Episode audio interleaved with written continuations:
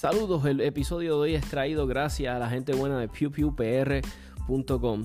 Es lo nuevo en lo clasificado de armas, accesorios. Entra a la página pewpewpr.com. Ahí puedes vender tus armas, tus accesorios. Es sumamente fácil de usar. Es gratis, que es lo más importante de todo. Eh, si quieres buscar... Eh, por categoría, que si revólveres, eh, rifles, eh, quieres buscarlos de tal pueblo, de tal precio, ahí todo lo puedes usar, sumamente fácil de usar, ya saben, pewpewpr.com.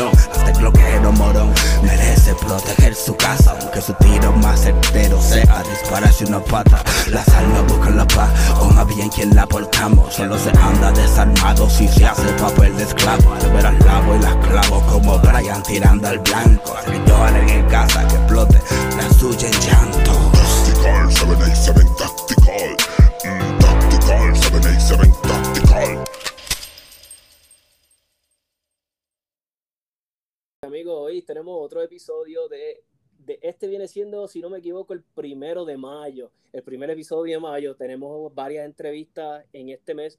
So, so los que son fanáticos del podcast, pues este mes van a tener este, un deleite. y en este podcast quise invitar a una buena gente de los muchachos de Tactical Noise. Tenemos a Ismael Carlos y a Richard Río. ¿Cómo están, muchachos? Todo bien, todo bien. Saludos, Tommy. Saludos a todos los que nos están escuchando en el formato de audio. Saludos, saludos Tommy, saludos muchachos, bienvenidos a todos. Espero que, pues, que, que sea una, un segmento lo más interesante y lleno de información para todo el mundo. Lo estoy sacando, ¿verdad? De, de, usted está acostumbrado, la cámara ahí. Este, nos fuimos ahora solamente audio. Los que saben, a mí me encantan los podcasts así de, de, de audio. Y a mucha gente les gusta. Todavía hay gente que todavía les encanta así. So, espero que no, no sea algo muy incómodo para ustedes. Yo asumo que no. Para No, nada, no, para esto- nada. no- nos preparamos, nos preparamos. En, parte, en parte esto es bueno porque las personas que no te pueden ver en formato video, porque el- por, ya sea por el tiempo que dura el video, pues pueden sacar un tiempo dentro de, de su rutina diaria y o te escuchan en el trabajo o te escuchan mientras están en el tapón. Y eso pues también es Exacto. bueno porque lo importante aquí es que la información llegue. Exacto. Exacto, exacto. Muchachos, adelante, adelante. ¿De dónde? Ok, vamos a empezar con Richard. Richard, ¿de dónde nace, vamos a decir, el amor por las armas de fuego? Curiosidad, ¿tú sabes? ¿Dónde, de cuándo empezaste? ¿Cómo fue? Pues mira, yo, yo empecé con las armas Ajá. eh, para el año 2000, creo que 2012, 2013, no recuerdo exactamente el año, pero fue uno de esos dos. Y empezó como empieza mucha gente por curiosidad. Estoy con un amigo mío y le digo, contra, yo quisiera sacar licencia de armas. Y me dijo, pues vente, vamos para el polígono. Obviamente nosotros tenemos un polígono aquí cerca donde estamos, un polígono indoor. Pues vamos allá. Él llevó su pistola eh, con la condición de que pues las municiones que yo consumiera, pues yo las pagara a nombre de él porque obviamente yo no tengo licencia. Claro, claro. ¿Ve? Y ahí empezó, ahí empezó todo. Obviamente, pues sacó mi licencia. Para ese tiempo era bajo la, la ley vieja, la, la ley 404. Eh, después de eso, como al año, obviamente, pues como todos saben, había que ir a un tribunal y pedir permiso y que tu cónyuge pues, Yeah. estuviera de acuerdo, más los testigos y todo lo demás. Pues me tardé un año en sacar mi licencia de deportación. Obviamente, pues yo soy comerciante. Fue un poco menos complicado obtener la licencia y yo pues me mantuve, me mantenía practicando, después de tener mi licencia me mantenía practicando, pero era bien rara la vez. Pero entonces dimos el salto cuando en un momento dado yo hice lo que se conoce como un paid forward, A mí me llevó un amigo y yo un día me llevé a mi papá. Mucha gente pues, tiene el conocimiento de que mi papá y yo estamos pues, mucho tiempo juntos porque trabajamos juntos en el mismo negocio. Y yo, vente, vente conmigo, vamos a practicar. Ah, que yo no disparo desde que estaba en el ROTC en la universidad. Pues vente, vamos. Y pues eso fue bueno y fue malo. Porque se jugueó él, me jugué yo un poquito más.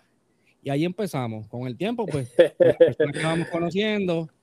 Eh, estás bien, pero puedes mejorar. Estás bien, pero puedes mejorar. Y eso era lo que nos, siempre nos, nos decía uno de los compañeros que siempre andaba con nosotros.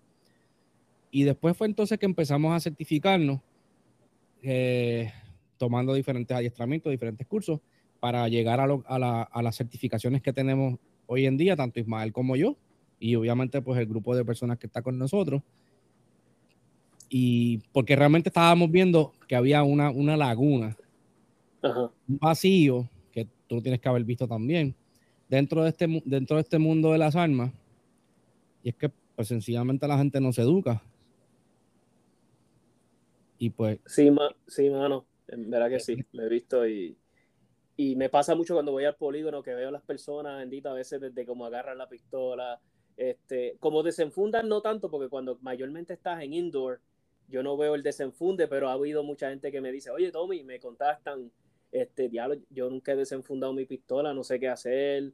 Y yo, wow, sea, primero me choca, pero llega un momento que ya yo digo, no, esto es, esto, esto, ¿sabes? Esto ya es mucha gente, ¿sabes? eso la educación es sumamente importante. Y lo triste de ese caso, como tú mencionas, de personas que no, que, no saben desenfundar, es que esa persona probablemente todos los días se pone su arma en la cintura y la porta. Ya. Y, ahí, y ahí es donde viene realmente todo el, ¿cómo te digo? Todo lo que nosotros empezamos a, juntar de diferentes experiencias que tenemos con diferentes personas en diferentes polígonos. Y ahí es que entonces Ismael y yo salimos con, la idea de lo que hoy en día es Tactical Noise. Qué duro. Oye, me voy a guiar de Walter Mercado. Tu primera pistola fue Glock y, fue calibre 40. No, no. no, no. mi, primera, mi, primera pistola fue una una Beretta PX4 eh, compact, calibre 40. Ah, viste, pero era 40. Este, y era polímero. Yo me imagino que casi siempre esa es la primera. Oye, pero hablando claro, sin mentir, eh, ¿te la compraste porque te gustaba o como que sentiste en la almería como que. Eh, no? o, como la, presión, Pues no, pues no. La realidad es que la primera pistola que yo disparé fue una Beretta PX4 subcompacta que es más pequeña todavía. Me gustó porque tiene buen agarre, es una pistola cómoda, tiene buena capacidad. Lo que pasa es que yo no la quería subcompact, yo la quería compact, que era un poquito más grande. Esa pistola obviamente viene, viene, en tres medidas. Yo cogí la del medio. Esa, es la pistola que, tiene como una acción rara en el cañón. Algo, no raro, pero algo así. Sí, es, gira, es, gira, es, giratorio. Es giratorio. Ah, la, pues, base que, la, base que agarra el recoil spring es plástica pero entonces el, es giratorio. La PX4 modelo compact, es, el sistema es giratorio. El cañón da vuelta. Esa fue la primera pistola que yo disparé de adulto en el 9 milímetros. Me acuerdo, fue en el club de Fajardo. Y yo me acuerdo que me había llegado la licencia, pero yo todavía no había comprado un arma. Entonces me, me acuerdo que el alquilé, algo así, no me acuerdo bien bien, porque eso fue hace tiempo y, y me encantó la pistola. Y estuve a punto de comprarla, pero vinieron, este, unos, vinieron unos panas de mala influencia y me dijeron, no, tú necesitas, adivina que una Glock 22. 40 para que tú veas. Oh, de mala influencia. sí. Y me dañaron la mente y compré aquella pistola de bueno, bueno, al día de hoy, no es que es que me gusta el calibre, el 40, pero es que cuando yo comparo, diablo, mira cómo disparo 9, mira cómo disparo 40, como que y no es, oye, no es la gran diferencia porque soy consistente, pero yo muero, yo creo que yo muero 9 milímetros. sí, yo, creo que estoy igual. Mira, y yo disparo, yo disparo mucho 40 y por más que la disparo con diferentes tipos de armas de fuego, eh, simplemente no me gusta. Al final del día, el 40 no es un calibre que prefiero. Si vamos a bregar con calibre, dame 9 milímetros o súbeme a 45, pero no. Ah, Me- exacto. A mí me pasa igual. 45 lo disparo mejor que 40. Sí, no, definitivo, Mil porque veces, mil veces. Siento, para mí por lo menos 9 milímetros estoy mucho más preciso y más concentrado, con el 45 me disfruto mucho más la potencia y también soy, soy bien preciso con el 45, a diferencia del 40, que no sé si es que ya estoy predestinado pre, con el tabú de, de cómo funciona la 40, pero no, no, sí, me, sí. gusta, no me gusta. Oye, y ma- Además, y- además de que el 9 milímetros hoy en día es mucho más accesible para todos nosotros. Y eso, eso es otra. Yo Sí. todos los días estaba hablando de, de las potencias de, las mu- de la tecnología en munición. La munición 9 milímetros con cier- ciertas, ciertas compañías hoy día han logrado eh, desarrollar municiones que tienen más masa o más potencia al momento de disparar, que se siente, el retroceso se siente bastante similar o la, la potencia va a ser bastante similar a lo que tendría una 40. Y pues uno podría, como te digo, este, sentir o llegar a alcanzar ese tipo de sensación de potencia con una 9 milímetros bastante fuerte. Eh, se podría, se podría. Y hoy en día, si hablamos de un poco por encimita de balística, la 9 milímetros es una munición que está bien paralela con lo que es un calibre 45. Por eso digo que la, que la tecnología de hoy día le ha dado mucha ventaja a lo que es un 9 milímetros. Ya el 9 milímetros no es una no es una bala sencilla más como cualquier otra. Dependiendo Sí, de la sí. compañía y la tecnología puede ser bastante fuerte. Y hay- hay varias de ellas que la- las conocen por ahí. Oye, Pero Ismael, hay, y- hay que tener y- 45. Sí, Sí. sí, exacto. Hay que, Hay que tener una Ismael, 19. a- a- háblanos un poquito de tus comienzos, de cuando empezaste con las armas, eh, que me da Eh, curiosidad.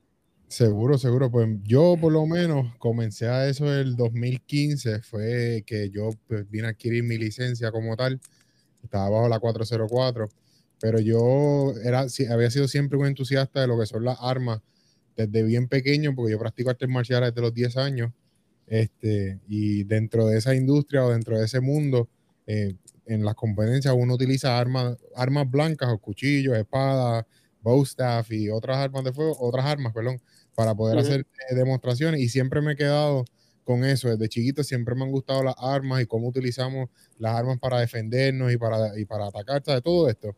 Y poco a poco fui creciendo, usé arco y flecha, eh, you name it, por ahí seguía con air rifles, en lo también fui Boy Scout, o soy, sigo siendo Boy Scout, y allí también tuve la oportunidad de disparar eh, diferentes calibres, eh, ya cuando era más grandecito, a eso de los 13, 14 años, eh, tuvimos oportunidades de disparar rifles de alto poder, eh, Black Powder Rifles en los Estados Unidos, que siempre la- la- las armas de fuego estuvieron presentes de una manera u otra en, en mi vida, hasta que pues mayor de edad, yo cuando alcancé los 21 años de edad, yo estuve fuera de Puerto Rico, ahí regreso a eso de los 23, ahí fue que empiezo a comenzar a, a- tener licencia de armas y por bregar con, bregar con las armas. Poco a poco me fui desarrollando. Yo me tardé seis meses, más o menos seis meses en comprar mi primer arma de fuego, después que me llegó mi licencia. Yo... ¿Porque no te, de- no te, no te decidías o, o qué era? Porque, ¿Cómo es? porque estabas indeciso, estabas indeciso o, o qué Sí, porque yo soy el tipo de persona que, mano, yo busco mucha información. Yo dije, pues, me voy, a- Ok, voy a invertir en armas de fuego. Eh, no tenía la, el círculo que tengo hoy día de amistades y personas que conocen del mundo. Yo estaba literalmente completamente solo. Eh, era casa también, en casa no, no, no aprobaban de mi decisión de tener armas de fuego. O sea que era como que, pues, escondidito más o menos. O sea que decidí Ah. buscar mucha información, veía mucho YouTube, mucho, eh, mucho review, le- leía mucha información de, la- de allá de Estados Unidos y me di la tarea de probar. Y esos seis meses yo fui a la Almería más cercana un montón de veces, probaba diferentes calibres, diferentes tamaños, diferentes armas de fuego, lo más que podía, hasta que eventualmente me compré una Glock 19 generación 3. Glock 19 no- generación 3. Una paquete. Y, y, de, y curiosidad, ¿todavía la tienes o no? Ya salí. ya Sí, nada- la que ver, tengo y todavía. eso se queda conmigo a forever.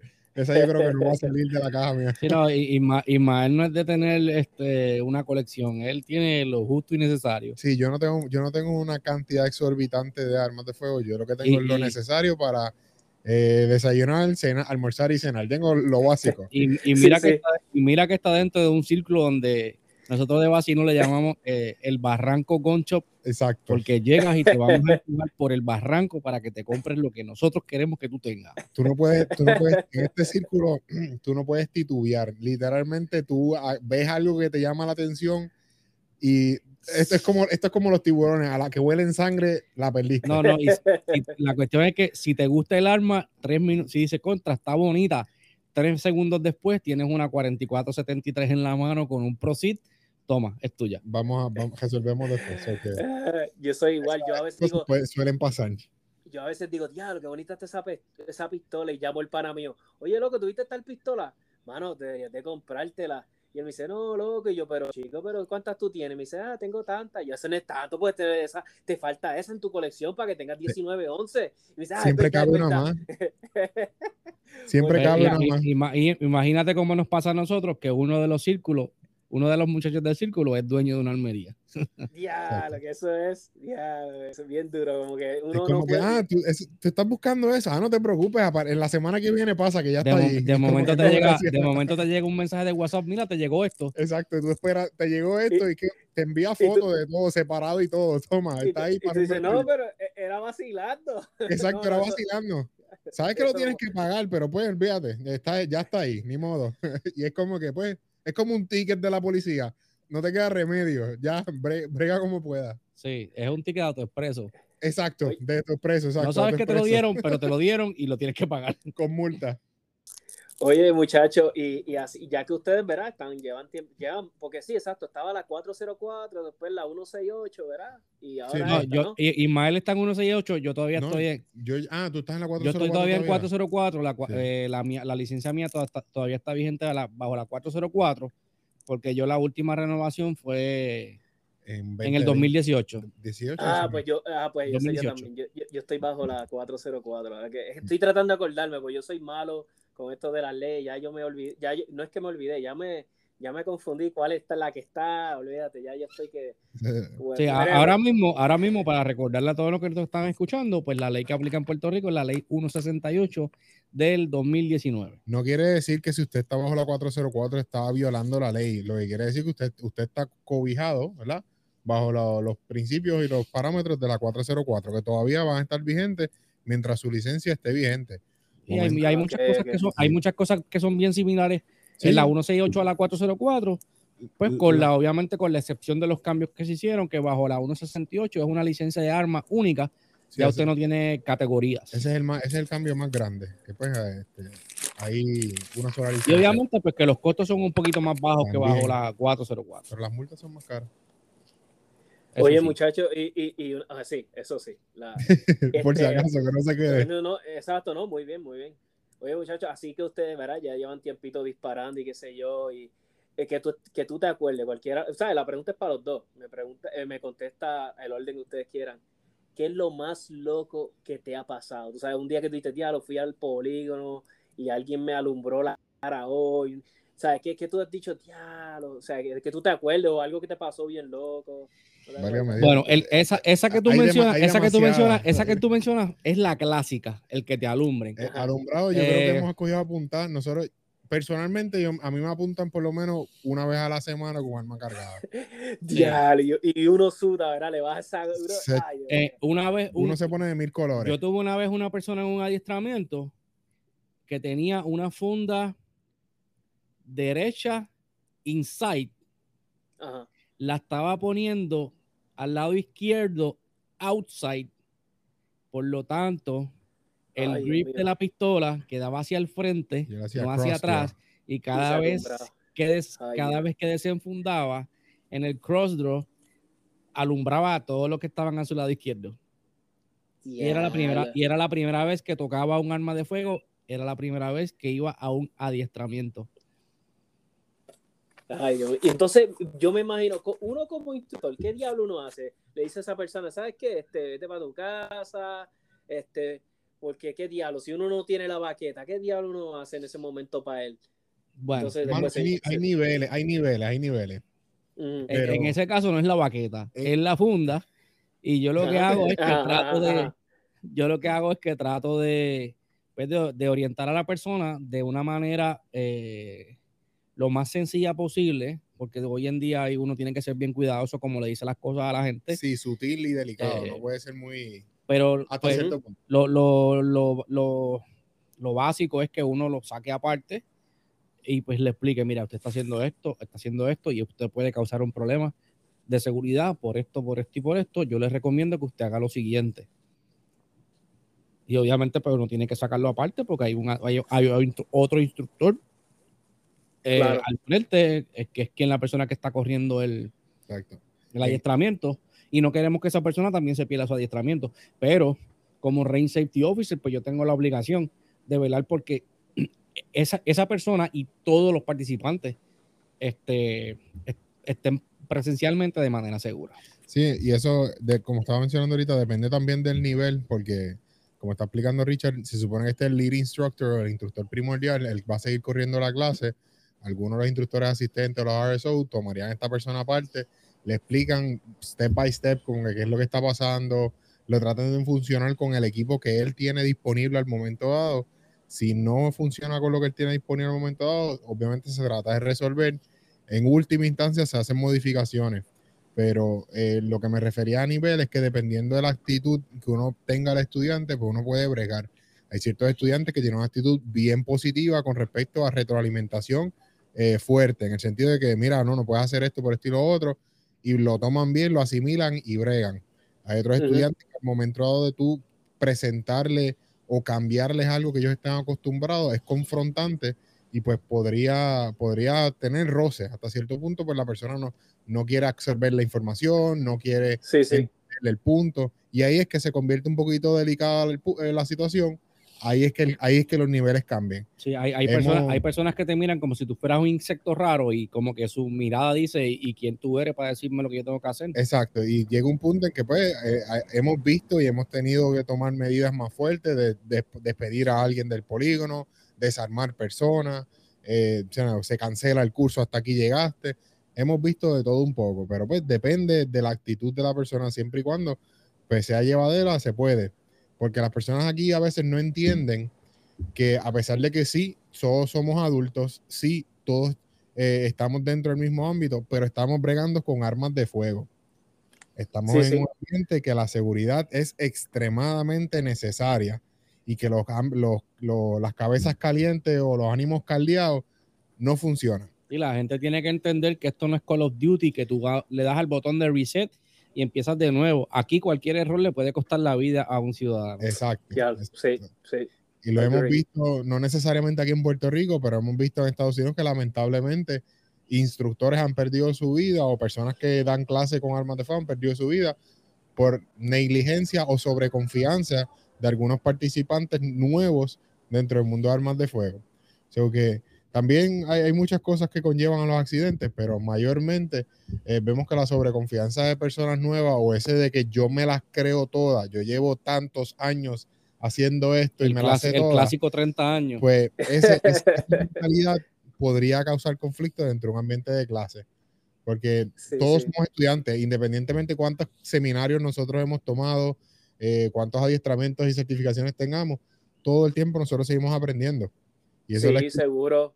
Le explicamos a los muchachos en las páginas, mira, nosotros sí estamos tratando de traer todo el contenido y la información que nosotros tenemos, pero nosotros seguimos creciendo al igual con ustedes. Este, esta, esta trayectoria no es solamente nosotros ayudándolos a ustedes, sino ellos o el público ayudándonos a nosotros a seguir buscando más información, a seguir creciendo. O sea, que todos Sí. siempre tenemos que tener Sí. esa mentalidad de querer seguir creciendo, no importa nosotros, cuántos años. Nosotros aprendemos mientras enseñamos. claro, El- claro. Exacto. nunca, deja- nunca dejamos de ser estudiantes. Y hemos tenido también la, la buena oportunidad de personas que nos han dicho eso, que llevan, de la misma manera que digo lo negativo de la gente que lleva muchos años, te lo digo de lo positivo.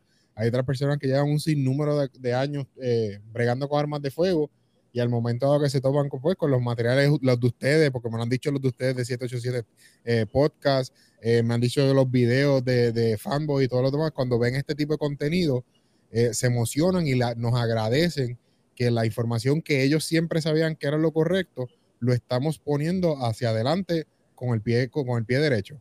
So Sí, mano. le aplaudo a ustedes, a todos los que están en el ciclo, que estamos tratando de llevar esto con la- a través de las redes, que todos estamos haciendo un excelente trabajo y tenemos que seguirlo de esa manera. Sí, definitivamente. Ah, ah. Ahora, a- ahora con el pasar del tiempo es que uno se da cuenta de que realmente lo que estamos haciendo pues, hacía falta. Hacía falta y tiene valor. Sí, definitivamente. Y algo que yo les digo, mira, a mí me encanta el, el canal de ustedes de YouTube, la- porque yo he aprendido tanto y a veces es un, ¿sabes? Es como un abril de, de, como digo, te abre los ojos porque tú dices, porque no te lo voy a negar, a veces uno dice, diablo, yo llevo tanto tiempito con las almas. Mira, ustedes cuando hicieron el, bueno, de todos los que han hablado, porque a mí me encantó el que invitaron al licenciado, el que está, pero cuando hablaron de la balística, que yo no sé un pepino, yo lo que sé es jalar gatillo y ya. Ustedes explicaron unas cosas que, que, yo no sabía, mano, yo me quedé, ya lo que, o sea, que, que y, oye, y me sentí tan contento y dije, diablo, mano, y son boricuas. Y mira la clase de, de canal que tienen. Y yo dije, es espectacular, me sentí, te hablo claro, me sentí orgulloso porque yo dije, esto es lo que hacía falta en la isla, gente que, que, se, que oye, que sabe lo que están hablando, lo están trayendo y que son open-minded porque, oye, a mí, a mí, lo que me encanta es que ustedes, yo le puedo decir, oye, ¿sabes qué? Eh, como una vez cuando hicimos el podcast con ustedes, que estábamos hablando sobre, exacto, que tú tenías tu punto de vista sobre cómo recargar y yo tenía mi punto de, de cómo recargar y hablamos de, y lo hablamos y de show. Y, eso es lo que me gusta, que ustedes están open-minded para hablar, ustedes dan sus opiniones y ustedes tienen el feedback y ustedes hablan directamente con el público. Y eso es súper chulo. O sea, a mí me encanta eso. porque Oye, y, y en eso, pues, es que hay que tener claro que, que, lo, que es, lo que es bueno para mí no necesariamente es bueno para ti.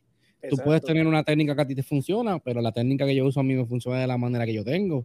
Exacto. Y todos, todos, tenemos, todos tenemos algunas cosas que vamos a tener que modificar pero la base y el fundamento va a ser el mismo para todos. De ahí, si todos tenemos la misma zapata, o por lo menos podemos construir la misma zapata, de ahí podemos construir hacia adelante claro, lo, que tú aprendes en el camino con la práctica que desarrolles, pues obviamente es, lo que se te va a quedar. Claro. El, enfoque de el enfoque de nosotros no es, no es necesariamente coger personas con, con, con vasta experiencia y, y, y, redirigirlos a lo que estamos haciendo. El propósito es que el propósito inicial de lo que nosotros hicimos o de lo que nosotros estamos haciendo, es coger a esas personas que llegaron la semana que viene, que están completamente en blanco y llevarlos por el camino correcto, porque hay que decirlo, lamentablemente tenemos en este país comunicadores con, con, con, una cantidad de seguidores grandes que llevan el contenido mediocre.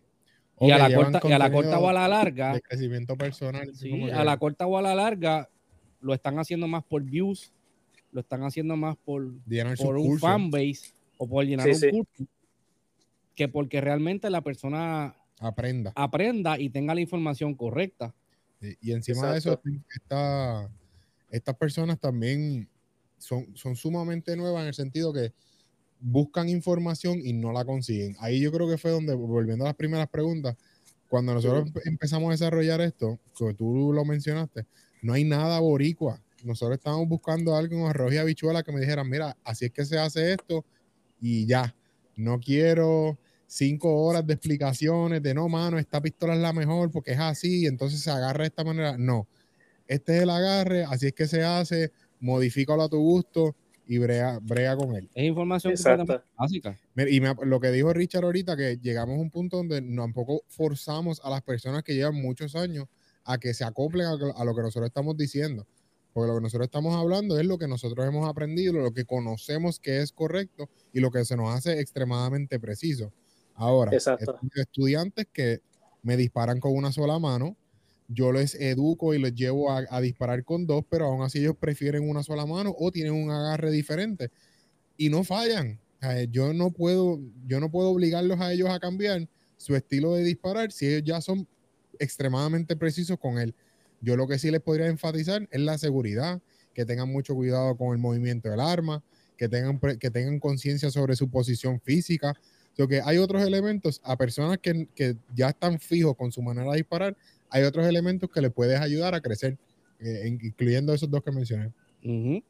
Oye, ¿y quieren que le cuente algo que me pasó una vez en el polígono? Pues seguro que sí. de esos tenemos cuentos de mano. Aquí yo tengo uno que usó los audífonos de protector de gafas. De, de, hoy, de Yo te cuento. Y los, y, los, que posan tipo modelo de, de concurso de belleza para disparar. No, no, deja, deja, deja que te voy primero, deja que primero. Mira, lo mío es rapidito y no es nada así este súper gracioso, pero me da risa porque eh, para ese tiempo yo llevaba, llevaba como como cuatro años portando y ¿sabes? teniendo alma y qué sé yo, y pero tenía un amigo que se llama Fabián, ah, Fabián González, que es instructor, y el otro pana mío que es este Raúl Reyes, que llevan años con armas de fuego, nada. Y estaba antes, cuando yo empecé en esto, este, muchos, estos dos caballeros, este, mano, eran súper, oye, daban, vamos a decir, básicamente clases de gratis. O sea, si nosotros estábamos disparando en el range y de momento venía alguien, oye, mira, fulano, ustedes son de tal página, de Pérez Sort, ah, sí, sí, esa es mi página. Este, mira, yo voy a empezar a tirar, me pueden dar un par de truquitos y qué sé yo, y, y ellos, la naturaleza de ellos es súper, súper amable y, y, y le, siempre le decían que sí a las personas. Nice. Dama para decir que, ¿verdad? Pero no es que todas las damas, la gran mayoría de las mujeres que yo he visto tirar disparan brutales. Pero esta dama en particular, este, este, era un poquito difícil este, ayudarla, porque no estaba como que dispuesta a recibir ayuda, ¿verdad? Y me acuerdo sí. que ella tenía, ella tenía una Smith Wesson Shield como la mía, una MMP Shield, y ella viene y hace su desenfunde, y de momento ella mete los dos dedos en el gatillo, como si fuera a disparar con los dos dedos. Y entonces yo le, este, un- no me acuerdo quién fue que le dijo, no, no, no, no. Y ella dijo como que, que escuchó que alguien dijo, no, no, no, se viró con tu y la pistola, con los dos dedos en el gatillo. Y me acuerdo que Ouch. me alumbró, me alumbró la pistola en la cara y, y le alumbró como a los otros dos muchachos y nosotros nos, yo me acuerdo que la cara se le puso blanca, así como que se le fue toda la sangre. Y después nosotros vacilando, nosotros decíamos, diablo, no era con un dedo, era con los dos, que se iba a asegurar que lo iba a jalar, te tenía ganas. Y nosotros nos moríamos de la risa y nosotros, diablo. Y me da risa porque después la persona nos decía, mira, para otra clase, para otro día, y nosotros le pichábamos, no, no, no, está bien, gracias, ya. No, no, gracias, Ya, gracias. Ya, ya, ya, ya cumplí, ya pasado, ya sabes, ya no queremos más, ya, olvídate. Y inclusive, y yo me asusté un tiempito y yo dije, ¿sabes qué? Yo, porque yo quería, siempre a mí me ha gustado, no ser instructor, pero bueno, sí, me gustaría, pero yo soy más del tipo de persona que me gustaría ayudar a los novatos, novatos, ¿eh? como un curso de principiante, el que nunca ha cogido una pistola, ah, eso es lo que me llama la atención a mí. Pues Entonces, precisamente, yo- precisamente ese es en el que nosotros más nos enfocamos. Sí, en eso mismo. ese- Y tú lo ese- puedes hacer también, porque el, uno que esto es sumamente, el mundo este es sumamente grande. Cada día hay más y más personas que están entrando y tú tienes bastante, vasta experiencia con lo que tú haces en cuestión de tiro práctico, que tú, Ujú. sabes, tienen bastante espacio para poder coger estos eventos que ustedes están desarrollando. Esos son los momentos perfectos para brillar y educar a estos muchachos, crear tu, tu, tu grupo de, de estudiantes, por decirle de esa manera. Este, lo de certificarte como instructor, claro, te va a dar una gran ventaja, vas a poder escuchar y tener la información completa de todo lo que es la balística. Encima de eso, esto es algo que te lo iba a mencionar ahorita.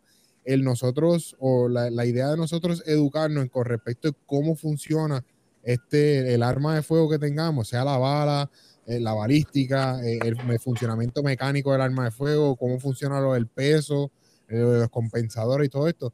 Toda esa información, a pesar de que es mucha, eventualmente te va a ayudar a ser mejor tirador. Sí, sí. Y, tú dentro de las competencias también. Y más que yo, te digo la verdad, yo, yo me vivo esto y yo soy un nerd. O sea, a mí me encanta todo lo relacionado con, ¿me entiendes? Armas, hasta los detalles más bobos que a veces la gente dice, pero ¿para qué tú sabes eso? Tú sabes lo que a mí me encanta mucho. Y, y algo que a mí me encanta mucho la estadística. Y a veces la gente se enfoca, ah, este, murieron tantas personas por, eh, por armas de fuego el año pasado.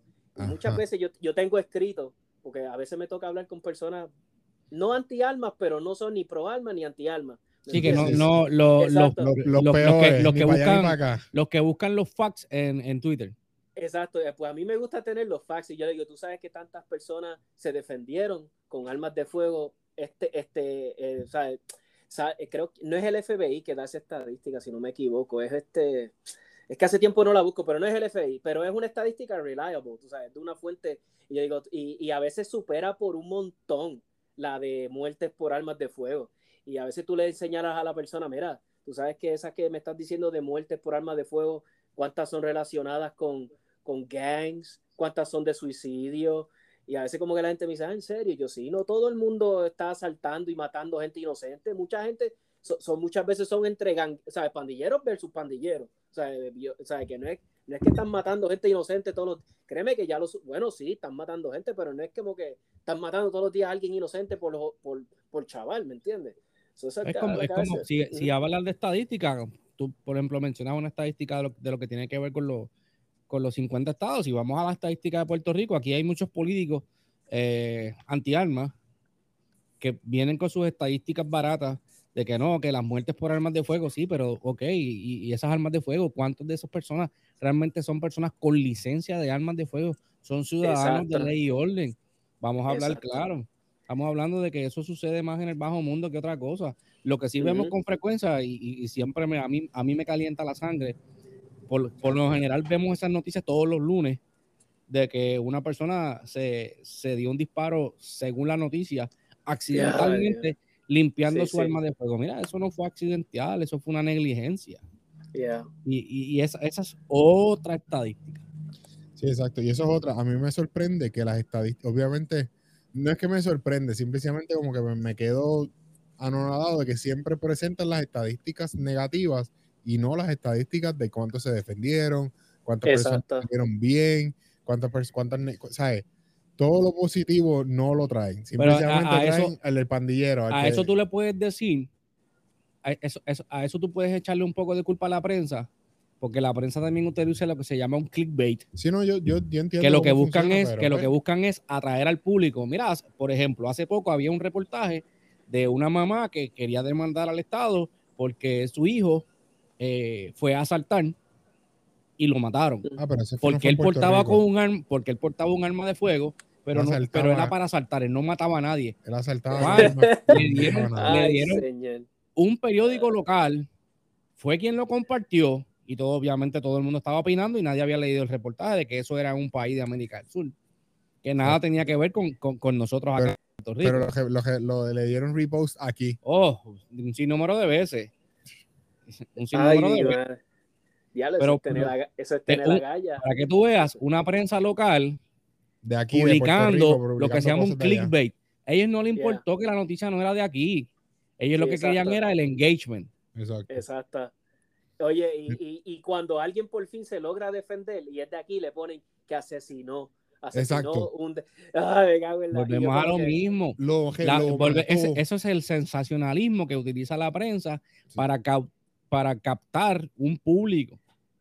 Sí, eso definitivamente es, es parte de lo que. Y es de- pero vamos a ver cuántas de esa prensa realmente, porque tú le puedes hacer el, tú le puedes tocar la puerta, pero cuántos están interesados en realmente eh, sentarse al lado tuyo y escuchar el otro lado De la de, la, lo que son las armas de fuego en Puerto Rico. ¿Cuántos de ellos realmente tienen eh, el, tiempo de sentarse, por ejemplo, con nosotros, un curso de pistola básica de ocho horas Exacto, coger un curso. a, a realmente aprender para que puedan llevar la información más, más hacia adelante? Exacto. No, no- es que traigan a alguien que hable por ellos, sino que ellos, algunos de ellos tomen algo, algún curso eh, con alguien certificado que, que- que se eduquen y sepan de lo que estén hablando, porque me sorprende también que ellos dicen lo que quieran decir en la, en la televisión. No, que si tenía 50 balas y está full automática con 15 clips. Ajá. eh, diablo, mano, la terminología o la persona que le está ayudando a, a hacer el script, coño, vam- vamos a dar la- la- el paso Sí, adelante. como el que publicó hace poco un reportaje que tenía una pistola automática con un cargador con 100 balas. Exacto. ¿Tú sabes cuán largo es un cargador de 100 balas? sí, sí. Eh, sea, el la, la persona no tenía una pistola, tenía un bastón. Exacto. Mira, eh, ahora, va- jumping back con al tema de, lo- de los casos así que cuentos que han pasado, Ajá. dos rápidos. Uno en el range, estábamos en un range outdoor. Bueno, era es un range outdoor, pero teníamos, estábamos encerraditos en la cancha, por decirlo así. Ajá. Este, y estaba este muchacho que iba, estaba pues en su línea disparando con sus panas, estaban como que en el fichureo, sacándole fotos a las pistolas en la mesa y todo lo demás. ¿Qué pues eso? ¿Cómo te puedo decir? Yo creo que todos hemos sido culpables en algún momento dado de, pues, Sí, de sí, sentirnos claro, esa claro. necesidad de, del faranduleo, lo cual está bien siempre y cuando lo hagan de manera segura, obviamente. Exacto, claro. Pero lo que me estuvo curioso de este muchacho fue que en, en un momento dado que fue a disparar, él tenía unos, unos protección de oído análogos, los que son de foam. Grandes, que van por encima de la cabeza, los de diadema. Y entonces la diadema tenía una rendija entre medio de la de la diadema que tú podías ver a través de ella. O sea, que el muchacho se puso los tapones con la rendija hacia el frente y tenía una visera de Robocop para poder disparar. Y hay, y hay Ah, evidencia. Y tengo, Ya tengo lo- evidencia, la tengo guardada por alguna esquina de- del disco duro. Pero el duro. tenía la visera hacia el frente, o sea, la, la diadema del audífono la tenía como visera hacia el frente, como si fueran gafas de seguridad.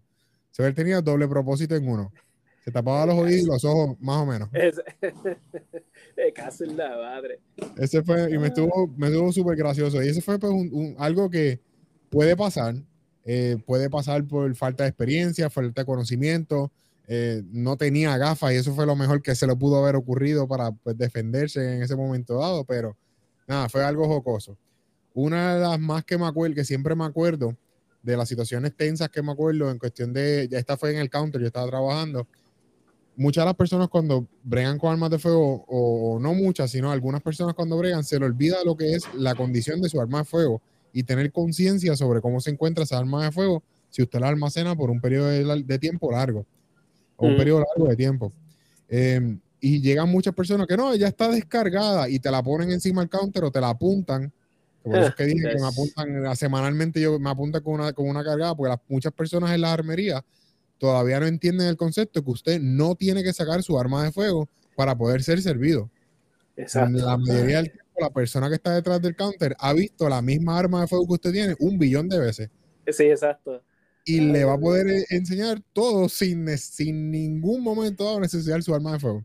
Pero al no entenderlo, muchas personas las demuestran y te la ponen en el counter o te la apuntan y después se sienten ofendidos cuando los regañan.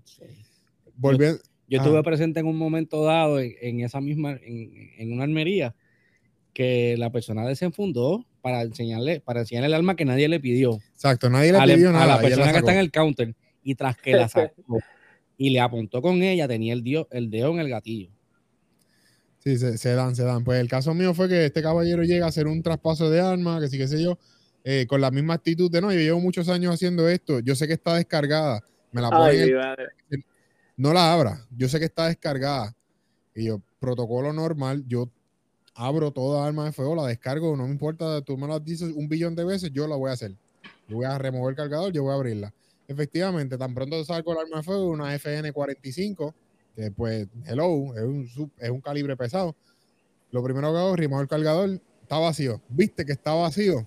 Tan pronto muevo la recámara hacia atrás, encima del Sí. counter de cristal. Clic, clic, clic, Se, clic, ca- se clic. cayó, se cayó la El- munición. El señor no sabía. Ay, no estaba descargada, condenado. Yo, lo, yo con la pistola en la mano lo miré, lo miré pues de esas miradas cruzantes que te, te veía hacia el futuro y más allá. Él, se- Por él- eso él es. cambió de, él se convirtió en un camaleón por unos Por, cuantos e- minutos. por eso es que nosotros siempre enfatizamos en las reglas de seguridad. Él, le- él le pidió disculpas al compañero de él porque el arma de fuego él, él la trabajó en todo momento apuntando a- hacia su compañero. Wow. Eh, so que él se llevó una lección ese día. Fue su, él, él pues, después de su experiencia, fue súper humilde. Obviamente, pues era- yo esperaba eso de él, que bajara los humos. Pero pues se fue bien, bien, eh, al- no alterado, sino se fue con una, con una lección fuerte Sí, sí. con respecto a cómo manejar su arma de fuego y la condición que él tiene que, la, la, la conciencia mental que él tenga sobre su arma de fuego. Ismael está haciendo, Ismael está haciendo bien, bien buena gente, pero el tipo se fue con el jabo metido entre las patas. Sí, yo, yo trato de ser lo más político porque pues como brego mucho con personas, tengo que cuidar mucho lo, cómo le digo la información o cómo trato de educarlo. Hasta lo que dijiste los ahorita de la muchacha que no quería que le, que la educaran. Me ha pasado también que tengo personas que no, que no, que no, que yo soy el que sé y yo soy el que sé. Y pues, mano, si te quieres ir por el bajanco comprándolo el, el, el toro ese que funciona malo, pues, mano, cool. Yo, yo, solamente, yo solamente le he tenido que llamar la atención con un volumen alto a una persona. En, en el tiempo que llevo instruyendo. Yo he votado dos personas ya del polígono. Por eso, yo lo que le- yo estábamos, yo estábamos ofreciendo un curso de pistola básica. Sí. Estábamos en el área del polígono haciendo la práctica de disparo. Y obviamente cuando lo- los que tienen conocimiento que van con frecuencia al polígono saben que cuando se quita la palabra frente es porque alguien va a pasar al frente. Automáticamente usted, usted tiene que dejar de tocar su arma de fuego, las armas en la mesa, usted se despega de área. Nadie manejando armas mientras hay personal al frente de la línea Exacto. yo estoy, en- eh, eh, yo estoy dentro del área de disparos y yo veo a esta persona que está en el curso con nosotros cargando su arma y apuntando en la misma dirección en la que yo estoy. Oh my God. Eh, de más está decirte que le grité, no le grité, le abrí un tono bien alto y la persona por poco, tiene que por poco tiene que abandonar el curso. Wow, es que, es que, es ¿sabes? Es que yo me pongo en, es- en esa situación y no es fácil. Es que en verdad uno se molesta de cierta manera porque es que es, es como dice este Richard, mira, un, mo- ¿sabes? por una decisión, un segundo, por un segundito que tú se cambió la vida de totalmente, le cambiaste la vida a esa persona que le disparaste, la tuya nunca va a volver a ser igual. O sea, eh, tu vida va a cambiar de una forma. Es que yo lo que a veces le digo a las personas, "No, de esta forma. Imagínate si tú tienes un disparo negligente y tú, vamos a decir, vamos por ahí, vamos a decir que Dios está ahí y tú hieres a alguien. Tú sabes cómo eso va a cambiar tu vida. O que, o mira, o ponle que no la mate, o sea, que matarle es lo peor del mundo, ¿verdad? Pero Claro. ponle que, lo, ponle que lo hieras de tal forma, oye, que lo dejas parapléjico, que ya ese tipo, ese caballero no va a poder ganarse la vida. Sí, caballero o que- dama, cualquiera de las dos. sea. O dama, exacto, dama. So, es algo que yo le digo a la gente, y a veces yo le digo a la gente, mira, a veces yo les digo esto, yo le digo, mira, si tú me ves a mí que tengo mis canitas y tú ves a alguien más o menos de mi generación que tenga 40, 30, que, ¿sabes? Que estemos ya en los 40, no te molestes si yo, ¿sabes? No, no lo cojas personal si yo te grito en el polígono, no te sientas mal, porque no es ni en contra tuya. Lo que, lo que, lo que pasa es que lo veo, que lo que quiero que la gente entienda es que lo serio que yo lo veo. Y a veces eso es lo que me pasa, que yo he No, visto y- gente que se ha molestado conmigo y como saben quién soy, ¿me entiendes? Ah, es el gordito de 77 Táctica, ah, que come ME y yo, mano, no es que sea, con- es que, mano, estamos bregando con, con algo, como dijo Richard, que le puede cambiar tu vida de una manera de- tan, wow, loca. Y, y, y es algo que le pido a las personas, tenme, tenle un poquito de paciencia. Oye, yo trato de ser ahora flexible porque yo sé que estamos en unos tiempos diferentes, las personas no se le pueden gritar, pero, mano, es que a veces no lo puedo evitar. Cuando se Pero de fíjate. armas de fuego. Fíjate, a- a- nosotros en una, en una línea de fuego no, no, no gritamos porque te queremos gritar. Exacto. Gri- te- hacemos esto en un tono alto y es por una razón. Yo no sé qué tipo de, de protección de oído tú tienes y por lo Mm. general muchas personas eh, no, no tienen el presupuesto cuando compran sus equipos para comprar un- unos audífonos que sean digitales. Pues yo tengo que subir mi voz porque yo no, te- no, no puedo definir eh, a- a- Sí, no podemos generalizar vista. quién tiene sí y quién tiene Sí, no. porque obviamente tú puedes tener una protección de oído, tú puedes tener una protección de oído digital y si está apagada. Exacto. Pues yo, te tengo, yo tengo que subir la voz. Yo estoy gritando para que Claro, tú me oigas. Pero la Mm. cuestión es que es para que tú me oigas y me oigan los demás. Porque lo que tú estás dándole una lección a los demás de que entonces vamos a hacer las cosas bien para que no me regañen. Porque si hay algo que yo no tolero es que fallen en, en- en la seguridad cuando están en la línea de fuego. Yo soy de las personas que acostumbra, si yo estoy corriendo una línea y tú te saliste y, y tú fallaste crasamente en las reglas de seguridad, yo te doy un no pise la grama y te tienes que ir. Oye, y, quería decirles algo rápido antes que se me olvide, porque, este, oye, y no es que, que, que yo, que uno sea perfecto, porque yo a mis amigos, a mis amistades, yo les he dicho, oye, loco, si yo hago algo mal, dímelo. O sea, yo siempre le he dicho a todos mis panas, a mis range buddies, oye, si, y en las competencias yo me he descualificado, yo he cometido errores de seguridad, y eso es lo que yo quiero para aprender, y eso es lo que yo le digo a la gente. No es que yo me crea mejor que nadie, si al revés, yo quiero que si tú eres mi pana, que tú me lo digas, y si no lo eres, más aún, pero si eres mi pana, no me tengas como que, co- como digo yo, compasión, dímelo, mira, Tommy, apuntaste el arma, lo hiciste mal, o esta área no es de recargar, Tommy, te tienes que ir para allá, gracias, porque eso es lo que yo quiero, quiero evitar algo. Exacto, y queremos seguir creciendo, como que te digo. Aquí yo, yo por lo menos trato de, eso- de enfocar en eso mismo, que la gente no se sienta con miedo o no se sienta cohibida de que ya cuando está en el mundo de las armas de fuego y conoce un poco, que le dé ayuda a la persona que no conoce. Como tú hiciste, como ustedes estaban haciendo ahorita, la señora que está agarrando el arma mal, mira, a pesar de que quizás eso le corresponda al, al RO del, del, del polígono o whatever, pero uno siempre puede dar la milla extra y darle la mano. Claro está, si se dejan ayudar. Tampoco es que uno va a, a Sí, eso es tirarle ahí el polvito de mágica a ver si funciona, pero Oye, y, y si- algo, que nos- algo que nosotros estamos acostumbrados, mira, si usted ve a una persona que, que usted puede identificar que es un instructor, no tenga miedo en preguntar si usted tiene una duda. exacto, Yo prefiero una pregunta estúpida que un A que estúpido ninguna. que no pregunta. exacto. Porque ese estúpido que no pregunta Se es el primero que te puede causar un daño a, una, a, a- a cualquier persona dentro de la facilidad. Pero el que pregunta tiene el interés y la iniciativa de aprender Claro, y cambiar. Pero es que si tú me preguntas es porque quieres saber. Exacto. Y Oye, entonces, y- y- ¿cuál y- es mi sí, deber sí, como ya- instructor? Decírtelo.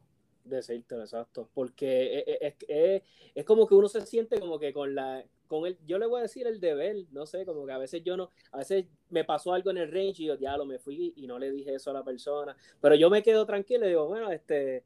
A veces era porque tenía que ser así, no le, no le, no le tenía que decir o no me correspondía, pero a veces me pasa que me quedo con la de, le debí haber dicho algo. Sí, mano, sí. en ese, en ese caso, yo te entiendo, y me pasó en el evento, en el último evento que, que fuimos, pues el de ujú. Este, en uno de los muchachos que estaba viendo en, la, en, la- en el escuadrón de nosotros, eh, eh, yo entiendo que era la sobreemoción y la sobreadrenalina con respecto a lo que él estaba encaminándose, que él estaba haciendo la competencia y su nivel de nervios y adrenalina lo tenía, lo estaba traicionando.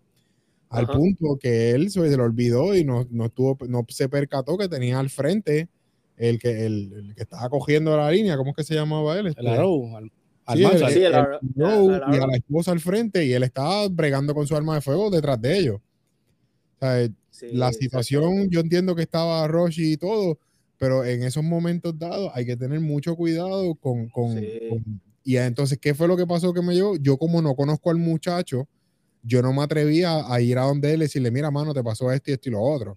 Pero aproveché la oportunidad, vi que tenía una camisa de un grupo en particular y dije, mira, voy a donde el líder del grupo, brother, vi esto, esto, esto y lo otro. Cuando pueda, habla con él, explícale, porque pues ya ellos se conocían, tenían confianza entre ellos. Pues, Claro. tuve la oportunidad y yo entiendo que funcionó muy bien, porque la otra persona también, también lo vio. Y esto Sí. fue, fue con Eloy que se lo expliqué. Yo, mira, Eloy, vi esto, esto y lo otro. Y él pudo entender, me dijo, mira, mano, yo también lo vi. Y fue rápido y bregó con el muchacho. Y el muchacho ya para las próximas canchas estaba mucho más consciente de lo que estaba bregando. Tenía todavía David. el drill de la emoción, pero estaba mucho más consciente. Eso que pues, No, y, y lo bueno de él hoy que tú sabes, usted entre, ustedes se entienden, artes marciales versus artes marciales, si hay algún problema o algo, pues ustedes arreglan allá y eh, embuste, embuste. no embuste, la, después la gente se lo va a creer, mira, son agresivos. no, no, ni para el No, no, no somos, no somos, somos, somos pasivos, no agresivos. Ajá, exacto. Aquí Sí. nosotros enseñamos todo es defensivo. Pero no, no, pero no, no, pero no porque seamos pasivos no quiere decir que no sabemos cómo defendernos. Ah, tú sabes, ahora que ustedes dicen eso, yo me acuerdo una vez que un amigo de mi papá estaba hablando así con mi papá, y qué sé yo, sabe que yo soy fiebre de las armas de fuego, y sale, y me acuerdo que fue una situación que salió en el periódico, este, era un enfrentamiento y qué sé yo, que el tipo se, nada, era algo así, porque me acuerdo que fue al principio, y el tipo le dice, me dice, oye Tommy, ¿qué tú hubieses hecho? Y yo lo miré, y yo, coger, y como que él estuvo como que le impactó, me dice, ya, pero el tipo tiene arma, porque no, yo coger, porque el tipo le daba break de coger, ¿qué voy a estar yo, tú te- y yo, y oye, y yo desde el principio, a veces yo, obviamente yo le digo a la gente que defenderse con un arma de fuego, la gente se cree que es tipo película. Y yo digo, oye, ¿tú sabes, la- lo que, tú sabes lo que conlleva, eh, además de los abogados, del, oye, si yo he visto eh, eh, documentales, he leído libros sobre policías que están entrenados y, y quedan traumatizados a veces. Claro Policías que a veces, que, que- ¿me entiendes? Entonces la gente se cree que todo es una película, se creen, ah, yo lo voy a hacer, y yo piensa en todo. Oye, tampoco es que vamos a tener miedo y vamos a titubear, Sí. pero lo que te quiero decir es que no, no seamos que por cualquier cosita, ah, los más, ¿me entiendes? Los más es John Sí, Wick. no, me, me pasó, me pasó. Eso, mismo te iba a decir. me pasó con un pana que me estaba hablando de un caso similar. Me dice, no, papá, si se meten a un Burger King, están robando. ¿Qué tú vas a hacer? ¿Tú, tú te enfrentas? Y yo, no, yo miro para la puerta más cercana y me voy. Hacho, sí, él, ¿pero por qué? Que sí, qué sé yo. Y yo, mira, tú tienes que entender una cosa. Esta, mi arma de, vamos a empezar porque mi arma de fuego es para mi defensa personal y de las personas cercanas a mí, incluyendo mi familia y amistades. De ahí, ese es mi último recurso en la correa de Batman que yo cargo. Exacto. Primero está lo que es estar pendiente. Esa es mi primera línea de defensa. Jiu-Jitsu y huyendo. Exacto. Si veo salida, por ahí me voy. Eso, me- eso es en cualquier momento dado. Lo más reciente, en, una, en, una, en un sitio que fui, el guardia me, me- pues, obviamente me verificó. Me dijo, ah, tienes licencia, le entrego mi licencia de cotejado que todo esté bien. Le muestras tu licencia. sí, exacto, le muestro la no se le licencia. entrega a nadie. Este, me dice, eh, nada, mano, cualquier cosa que esté pasando, me avisa. Y yo, brother, tranquilo, que si pasa algo, tú me vas a ver a mí cogiendo primero que nadie. O sea El que sí. awareness, Oye, mu- mucha gente, mucha gente tiene el- el- el- la, la percepción de porque uno está armado, uno tiene el deber no, de ser el paladín justiciero en caso de que ocurra algo. No, mira, algo que nosotros siempre le enseñamos es que la, pe- la- la mejor pelea es la que no, la que se, no da.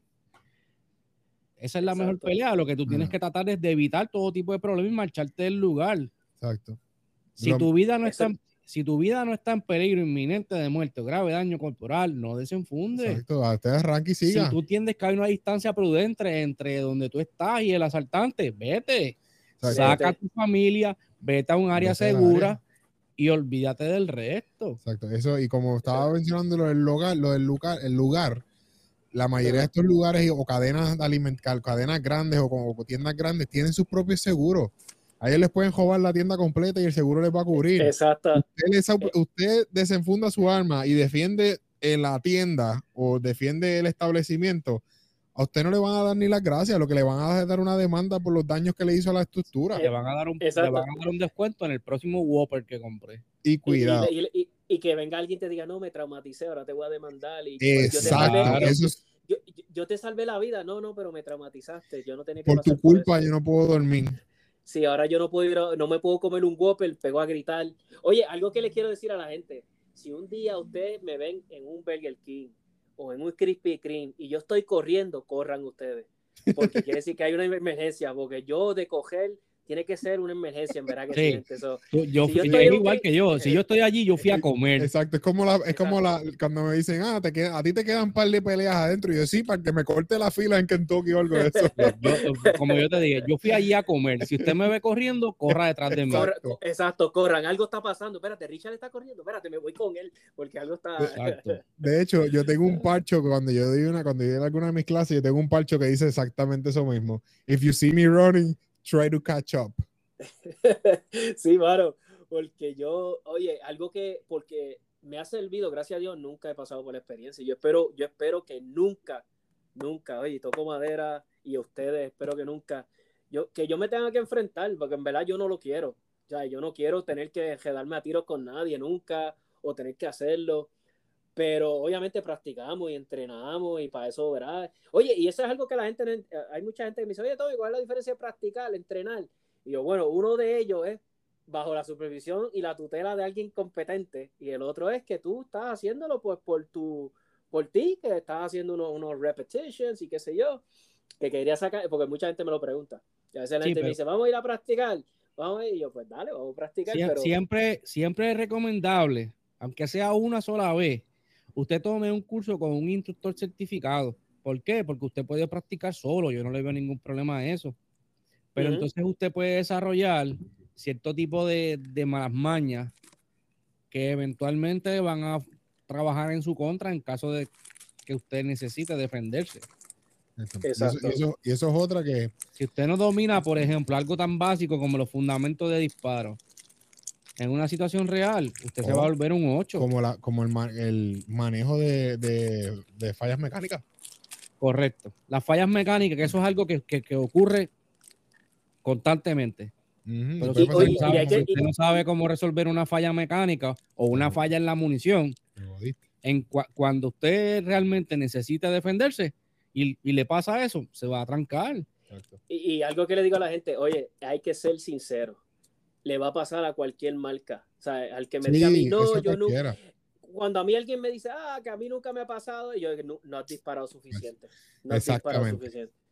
Sí, sí, ir al polígono y disparar 50 municiones no es practicar. Exacto. Eso no es nada. Hoy, ¿A usted no les pasa cuando mucho la... Oye, estoy diciendo, oye mucho hoy, que si a la madre el- el- la muletilla esa de la palabra, y discúlpenme a los Mm. oyentes, estoy con el oye, oye, oye.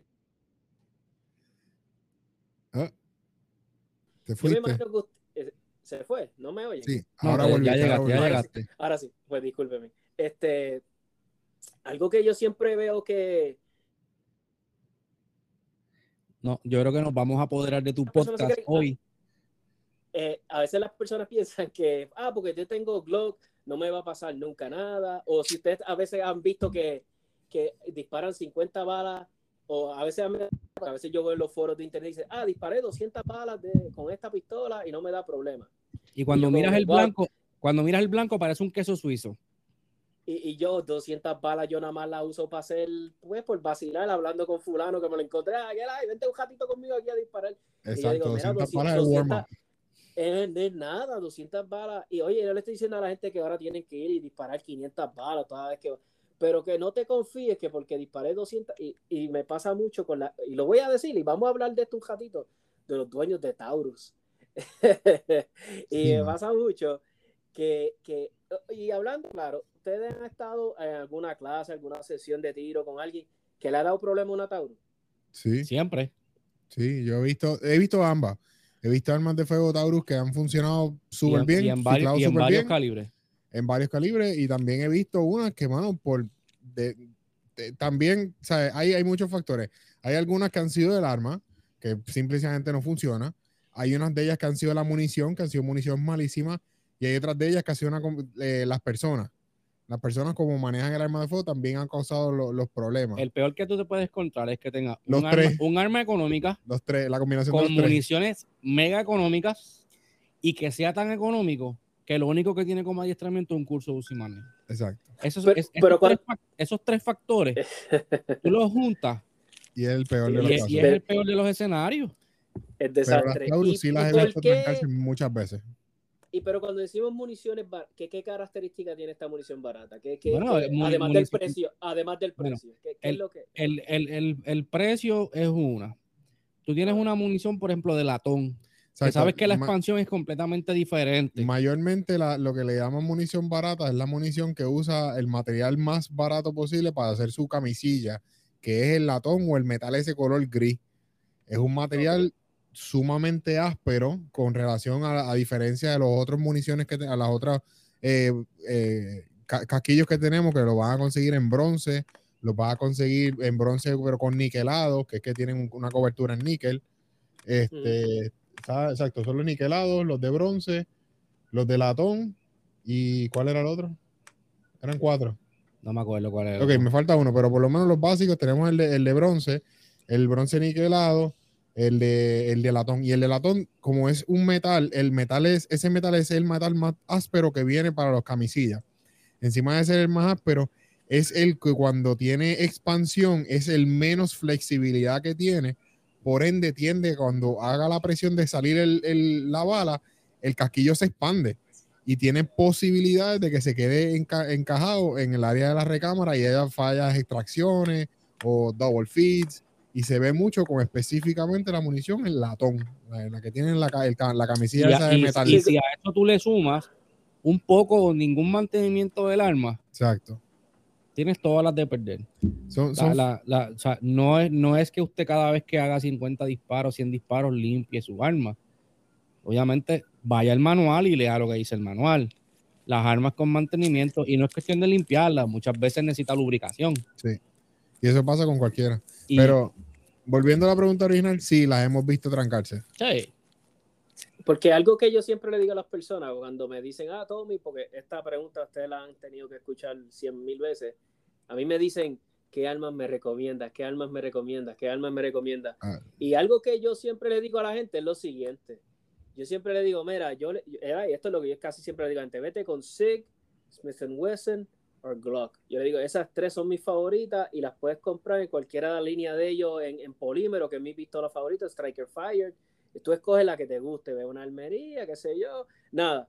Pero algo que, eh, ve, esas tres marcas que yo mencioné, la MMP, la línea MMP, la Six Sauer P320, la Glock, la línea 17, 19, whatever, 43, son pistolas que, ¿verdad? Y, ustedes me dan su opinión, son pistolas que yo la puedo sacar de la caja, la puedo sacar de la caja, como vino, le pongo, cargo un magazine, la disparo y no me dan problema. Yo nunca he visto, yo, yo, yo, nunca he visto una, una Glock 17 que se encasquille o da problemas y he disparado tulamo, he disparado lo que le ponga yo y literalmente, como dicen los muchachos, hasta piedra, las disparan. Pues yo soy ese tipo de persona que yo compro algo y no me gusta complicarme la vida. A mí me, pero obviamente yo debería de leer ese manual. Porque si, oye, estoy comprando algo que me salió en 600, 700 dólares, pues yo quiero que no se me dañe, era por culpa mía. Y después no quiero que el, el, manufacturero me diga, no, tú metiste la pata. Pero a lo que voy con esto de, de la Tauro, ¿cuál es el famoso mantenimiento que hay que, porque eso es lo que todos me dicen, falta mantenimiento, falta mantenimiento, falta mantenimiento. Y yo, pero diablo, si yo llevo en mi cani, ya disparé cuatro competencias y apenas lo que le pasa un pañito, ¿cuál es este mantenimiento que tan es? Porque estamos, ok, una pistola, una pistola no es un cajo de Fórmula 1, es una, si venimos a ver, es un mecanismo bien básico, o sea, es un gatillo, un spring, esto, o sea, yo sé, sí sé que requiere una limpieza y una lubricación, pero diablo, pero cuando me dicen, ah, el mantenimiento, yo, ¿pero qué quieres que le haga? ¿Qué, qué, qué es lo que está? Puede ser, puede ser que ella esté acumulando sus más, más, más sucio de lo que comúnmente extrae, de lo, de lo, que comúnmente acumula cualquier otra arma de fuego. Esa puede ser una de las razones. Otra de, las, otra de las razones que a veces las Taurus dan problemas es que, ok, ellas trabajan muy bien, ellas, eh, muchas, muchas de ellas trabajan muy bien cuando tú trabajas con municiones de práctica. Donde viene el problema es cuando trabajan con municiones de, de defensa. De defensa o, de alta potencia que tienen a punta chata. Con eso, con eso, es lo que precisamente uno no quiere que dé problema. Por lo tanto, ok, está bien. Tú vas a corregir tus fallas cuando estás haciendo tu, tus prácticas con municiones de práctica, pero tú también tienes que hacerla, tú también tienes que conocer cómo trabaja tu arma con municiones de defensa. Te voy a dar un ejemplo. La semana pasada, eh, yo, me, sí, exacto. fue, fue pura coincidencia. Estoy enseñándole a una persona cómo, hacer cierto agarre, cómo controlar su red dot, cómo trabajar con su red dot a una distancia 20 pies. Pero entonces hago uso de mi arma. Se me olvidó que ando con un cargador con municiones de práctica y ando con un cargador con municiones de defensa. Cogí el de, cogí el de defensa sin darme cuenta y mis cargadores son de 20 se fue una caja justa de defensa. Pero ¿qué pasó? Fueron 60 pesos. Eh, eh, se, fueron, se, fueron, se fueron 35 dólares al hoyo, pero pude probar mi arma con municiones de defensa sin querer. Y no tuve y, y, y, pude comprobar que mi arma no me va a dar problemas con municiones de defensa. Pero entonces, volvemos a lo, a lo, que, lo que dijimos ahorita. Te compraste un arma económica porque tu presupuesto no te lo, no te lo permite. No te quieres adiestrar porque te crees que viendo Tactical Noise por YouTube vas a aprender. Vas a aprender. Si vas a aprender la parte teórica, la parte práctica por osmosis yo no te la puedo introducir en la cabeza. Tienes que practicar. Entonces, no te compraste la cajita de municiones de defensa, pero no las quieres gastar no porque son caras porque te costó, te costó 25 dólares la caja de 50, pero la de, la de 20 municiones te costó 35, 40 dólares. No, pues no la voy a gastar porque es tan cara, pero entonces ¿cómo tú vas a saber si tu arma es eficiente o no con, con lo que tú realmente necesitas? La defensa.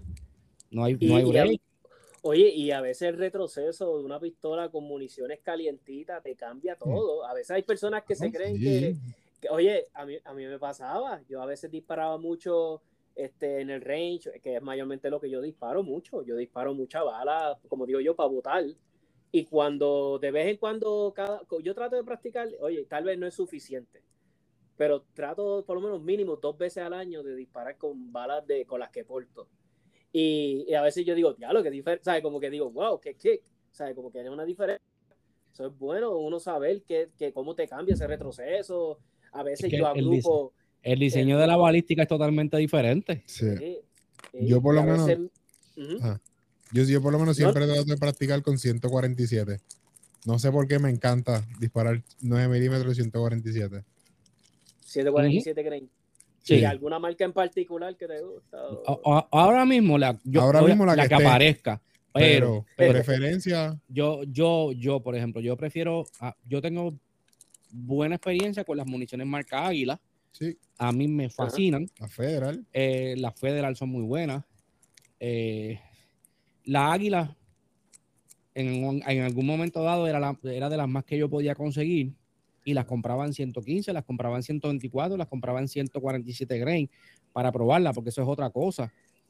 Tú tienes que saber cuál es la munición que tolera tu arma de fuego. Exacto. Incluyendo Taurus, incluyendo Wilson Combat. No importa el arma que sea. Cani todas las armas de fuego sí, ya de fábrica tienen unas tolerancias y tienen unas especificaciones para manejar diferentes municiones, pero eh, la experiencia de cómo tú sientes esa arma de fuego respecto al retroceso va a ser diferente para cada uno de nosotros y también va a variar con la munición que usted esté disparando. Ahora mismo, este, la, yo uso de vez en cuando unas Liberty Defense que son en zinc, eh, calibre 45. Mano, esas balas no pesan nada. Son sumamente livianas, son 90 grain en una bala 45, que es, es ridículamente liviano. Ahora, al momento de disparar, esa bala alcanza una, una velocidad de 2040 pies por segundo, si no estoy mal, que, mano, se siente una cosa salvaje al momento de disparar y cuando tú la ves dándole al metal que le bota chispa, yo, wow, espérate, ¿qué es esto? Claro, Ajá. 2000 do- es bastante caliente, Sí, súper sí, sí, Sí, si no sí. estoy mal, son 2040, 2070 pies por segundo.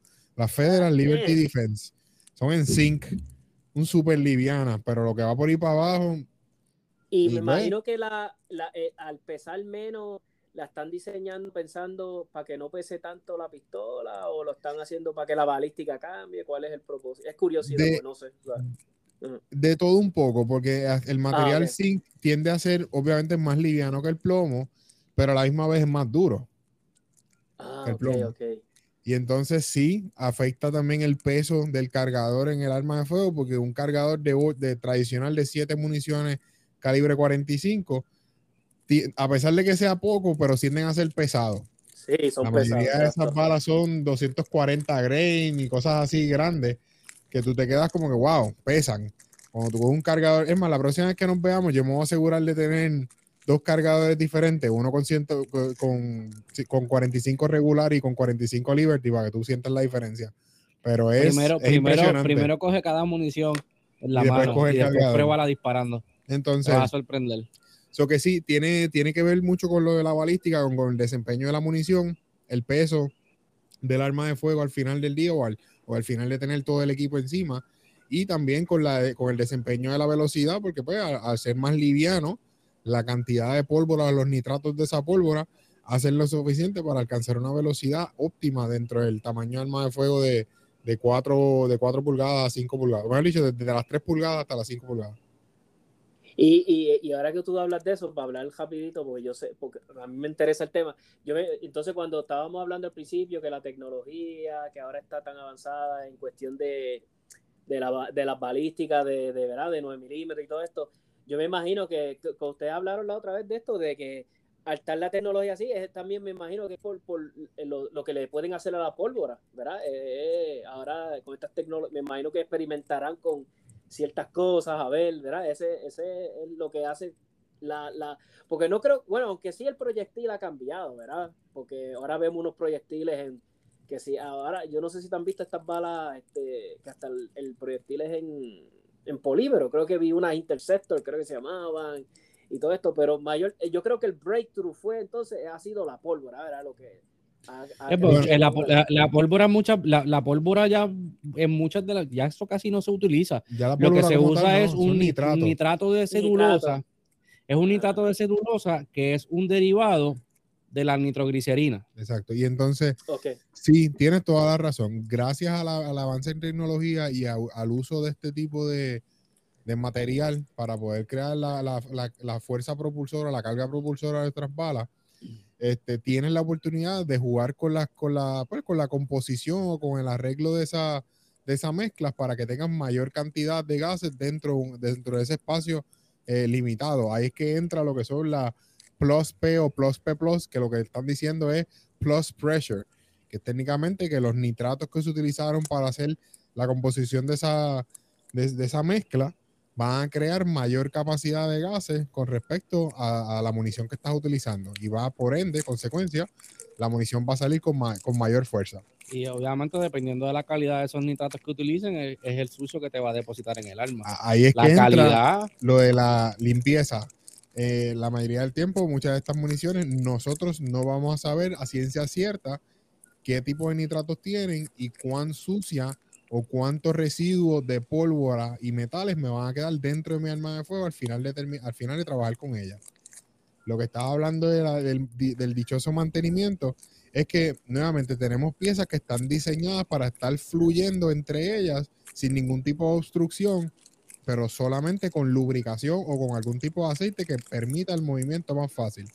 Al momento de nosotros continuamente estar usando nuestras armas de fuego para práctica en el polígono, nos las echamos encima, la echamos en el bulto de la escuela, la echamos en el bulto del día, me la puse en el bolsillo, la puse en su funda, ese corre y corre durante el tiempo, se van acumulando residuos microscópicos dentro de estas áreas del arma de fuego, lo cual eventualmente podría causar eh, fallas significativas con respecto a- al funcionamiento de tu arma.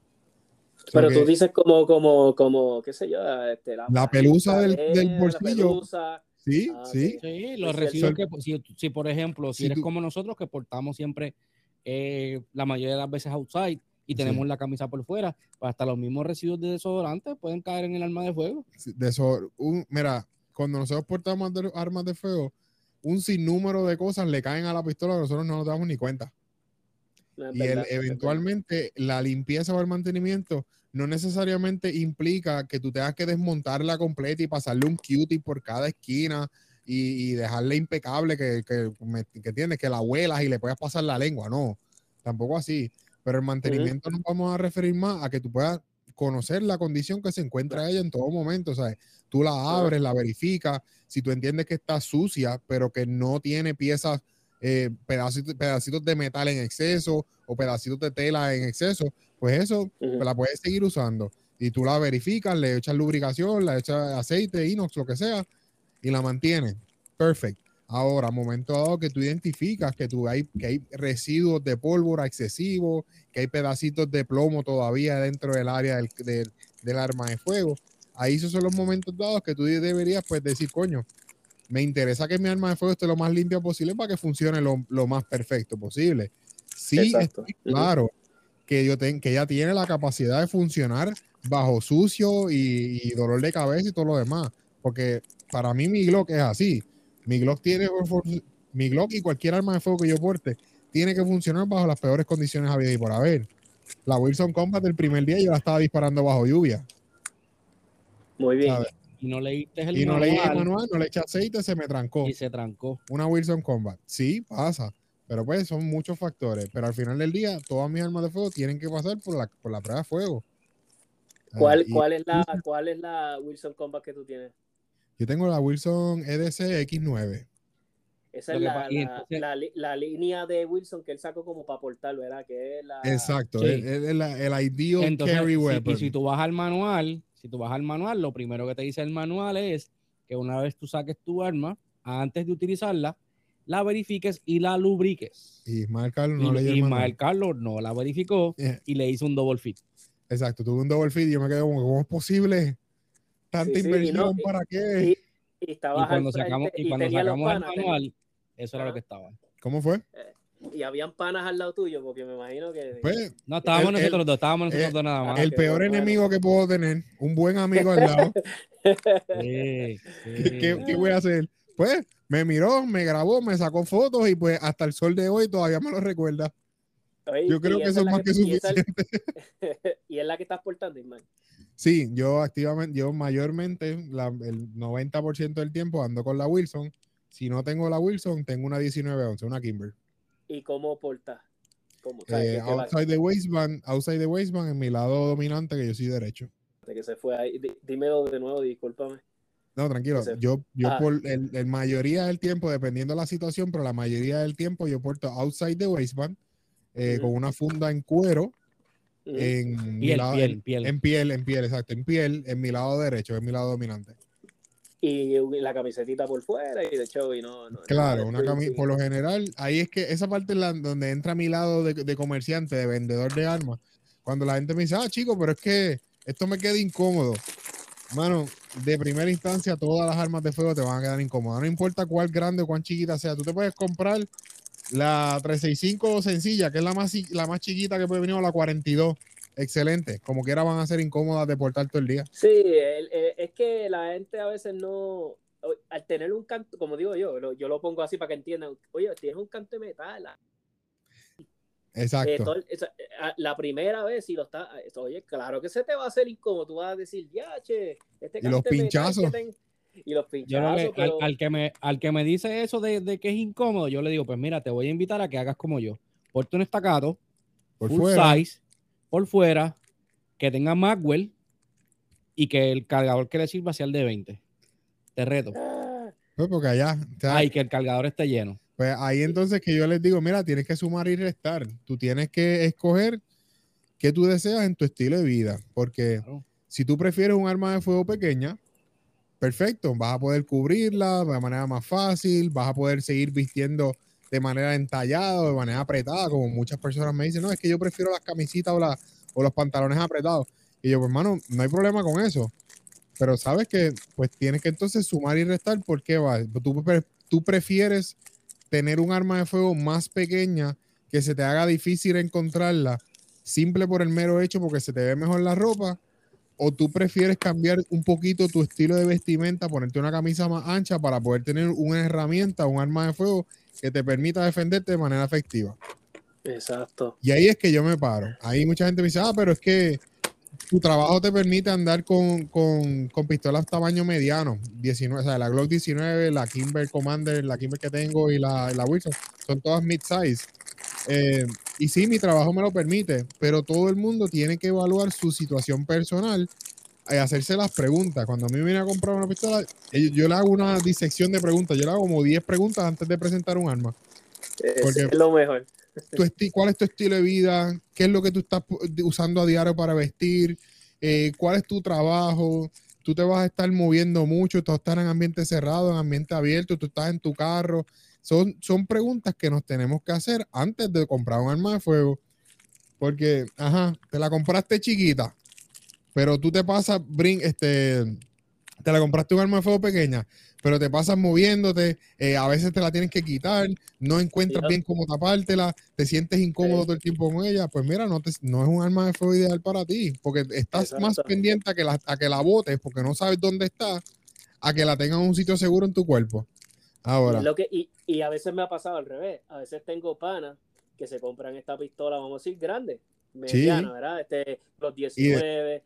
Y, después, ah, está muy pesada la dejo, y la dejan a cada rato. Y yo, ¿tú estás portando? No, no estoy portando porque ando contigo. Y yo, pero, pues tú tienes que portarlo, olvídatelo entre los dos. Y esa- esas son las mismas personas que nunca se, esas son las mismas personas que nunca se acostumbran y el día que estén portando que surja una situación no deseada, no se van a acordar. sí. Coño, qué, coño, qué, fuerte, qué fuerte eso que mencionaste, que, ah, yo estoy contigo. Como que sí, brother, pero, ajá, yo no soy Captain America, ¿me entiendes? Eh, No, ah, eso me pasa cada rato, ah, me pasa hasta con familiares. Me dicen, ah, está bien, tranquilo, andamos con Tomás. Y yo, ah, sí. Y yo, y- Andamos protegidos. Eh, bueno, Eh, sí, yo, yo tengo un quick draw del teléfono y tengo la 911 en fast, en No. fast dial. So que, a, ve- a- a- a veces yo me siento mal porque yo digo, ¿será que me van a usar de escudo? Dicen, andamos con gordito, lo, va- lo vamos a usar de escudo. Pues yo digo, porque no, no cuenten conmigo para disparar. Yo, yo Exacto. tiene que ser, yo Sí. tiene que ser una situación que me tienen ajorado, que yo no me puedo mover para ningún lado. Ahí sí, yo digo, pero no cuenten conmigo para estar disparando para, cualquier cosa de, nah, olvídate de eso. Sí, hay que Olvídate hacerle cara- hay, hay que hacerle hincapié a las personas antes de salir. Yo porto para mi defensa, no para la tuya. exacto. Sí, al- así que no la dejen en su casa. No Ah, la ah, dejen. No, y la Anda. cuestión es que si yo practico la defensa es para mi defensa, yo no practico contigo en el medio. Exacto. Tú pues, te, Exacto. vas- te puedes convertir en un, en un, en un cover. Una Ajá, casualidad. esa- Si, no, Ay, si, si te metes en el medio. O sea, y eso, fíjate, eso, ahora que lo toca, eso es un tema que, que, vam- que de hecho vamos a hablar mañana, que tenemos acá en el, en el show de nosotros, vamos a tener a Francisco Delgado, no sé si has escuchado de él, Paco, no sé si has escuchado acá. Me suena el nombre. ¿Quién es? Este, lo he Él ha estado con nosotros, él ha estado con anterior- él nosotros anteriormente con nosotros. Pero Eh, mañana vamos a hablar de un tema relacionado a eso y es que como cuando estamos bregando con familias y amistades y tenemos un arma de fuego, ¿cómo es el plan de nosotros? Que cómo nuestra mente debe estar preparada para bregar con esas situaciones. Ahí es que vamos a estar tocando, porque es muy cierto lo que tú dices. A veces nuestras familiares y amistades piensan que pues, ok, estamos armados, nosotros vamos a salvar el día. Eh, bueno, sí, hasta cierto punto se podría, pero esto no es, esto no es un one man show. En el caso que yo te tengo a ti en el carro o en mi casa, yo tengo que contar contigo como parte de mi plan de contingencia. Ujú. O sea, yo no te puedo dejar solo. Ahí, pues, mano, sálvate como puedas, resuelve. Y, y algo que yo le digo a la gente, yo he pasado situaciones que, wow, situaciones estresantes que yo, y mira, y a veces me ha pasado que no pienso ni en mi alma. Lo primero, yo me yo no sé si yo lo conté una vez aquí, no sé, pero puede ser que lo haya contado hace mucho tiempo. Yo una vez estaba cerrando el garaje donde yo, ¿verdad? Donde guardo mi carro. Y, y me acuerdo que se abrió la puerta, como que, como que le dio el viento y le abrió la puerta del garaje y yo hago, oh shit, como que espérate, ¿qué pasó? Y no pensé en mi alma y salgo así para afuera. No, no, no, no, eso le pasó a mi mejor amigo, ahora que me acuerdo, eso fue a, a Abner, el mecánico. Ahora sí, a mí me pasó algo similar, pero me pasó con mi mamá, pero Abner fue así. Abner, él es eh, técnico de plantas eléctricas y, y de mil cosas, él, él también es un mecánico de siete pares pero él se dedica mucho al equipo pesado. Entonces él me contó que una vez estaba en un sitio bien aislado arreglando una planta eléctrica y él es, y él porta, él es portador de arma de fuego y está bien capaz y, y verá, y practica. Yo puedo dar fe de que, verá, que lo conozco. Nada, entonces está así y él me dice, Tommy, estoy bregando con la planta, la puerta de la donde estoy en el cuartito se hace, se abre así, bien lento, y él sale para afuera y sale otro compañero de él. Y él me dice, Tomás, lo que hizo fue que le pegó un grito en la cara al tipo, de, de, de- así, pero bien dramático, ¡ah! Y el otro tipo pegó otro grito, ¡ah! Y yo, diablo, y yo le dije, pero no te dio con salir con la pistola. Él me dijo, "No, yo ni pensé en la pistola. Y yo le dije, echamos a reír, yo, mira, eso es para que ustedes vean, la gente vea, que a veces, porque uno tiene un arma, igual te pasa, uno se asusta, falla, la, te falla, a veces el tre- eh, pasa, me pasa a mí cuando voy a disparar una cancha, que a veces yo digo, voy a disparar la cancha así, así, así, de esta forma, me voy a enfrentar a esta tarjeta, me voy a suena el pip y, y me dio el frío olímpico y hice todo al revés, me enfrenté a la que dije que era la última, le enfrenté al primero, donde dije que iba a recargar, no recargué. So, Eso es lo que quiero decir a la, a la gente, oye, a todo el mundo nos pasa, vamos a meter la pata, pero yo prefiero que sea pues jugando, este, disparando como hacemos nosotros, pues es un juego, aunque sea con pistola, es un juego. Eh, pues quiero que la gente sepa que eso le pasa a todo el mundo, pero practiquen, anímense. Por eso, por eso mismo es que hay que practicar, hay que adiestrarse. Si usted se compró un arma de 500 dólares, Ujú. 500 más para tiene, búsquese 500 más para que se capacite. El Y- arma, tienen, los el arma tienen, no viene, el arma no viene con un, un adiestramiento integrado que lo va a convertir a usted automáticamente en un buen tirador. Exacto. Si usted es malo disparando con una pistola, le puede cambiar 15 veces el gatillo, que usted va a seguir siendo malo. El gatillo no le va a hacer mejor tirador. Es, mejorar. Puede ser que usted mejore las libras de, de- de ese gatillo, pero no lo va a hacer mejor tirador si usted el fundamento del control del gatillo no lo tiene. ¿Y cómo usted aprende el fundamento del gatillo? Adiestrándose. Por Y, dar un y- ejemplo. y- y- algo que yo le digo a la gente, háganlo de una manera segura. Si, un ejemplo, vamos a ver, eh, y a veces la gente me dice, pero todo eso es bien. ba-". Y Yo sí, hazlo. ¿Tú sabes, ah, tú sabes algo que yo hago que me funciona bien brutal cuando hago dry fire en casa. Yo siempre lo digo en voz alta, aunque usted, yo, mira, y, y parezco un loco. Yo a veces digo, voy a hacer dry fire y como que se me, se me programa la mente y entro en ese modo. Lo digo y ya yo sé que en donde estoy haciendo dry fire no hay municiones nunca vi, ¿sabes? Mis municiones están en el otro cuarto. Siempre le digo a mi esposa, mi amor, yo estoy haciendo dry fire, yo sé que el arma está descargada, pero nunca le pase de frente a mi pistola, este, por favor. Eh, y es una rutina bien brutal para mí, ves. Y después cuando termino lo digo, ya terminé de hacer dry fire, porque tú sabes la cantidad de accidentes, bueno, negligencia, pues no son accidentes, Sí, que las personas cuando terminan de hacer dry fire y vuelven de nuevo a portar, yo he visto tantos accidentes donde la persona se cree todavía que tiene la, o sea, que está descargada y le quieren darle ese último jaloncito de gatillo, como que vamos a darle el último. Dice, espérate, ¿qué pasa? Y ahí es donde viene el, lo, lo último que te vas a acordar va a ser el ahí en tu casa, escuchando ese ruido, va a decir, ¿qué diablo pasó? Seguido por el, por el desde el otro, desde el otro lado de la casa. ¡Mira!